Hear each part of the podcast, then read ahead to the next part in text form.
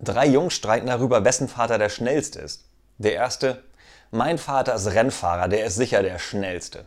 Der zweite, vergiss es, meiner ist Pilot bei der Luftwaffe, der ist viel schneller. Der dritte, nein, mein Papi ist noch schneller. Die beiden anderen, so, und wie macht er das? Er ist Beamter. Großes Gelächter. Nein, wirklich, er ist so schnell, dass er am Freitag um 4 Uhr mit der Arbeit aufhört, aber schon um 3 Uhr zu Hause ist.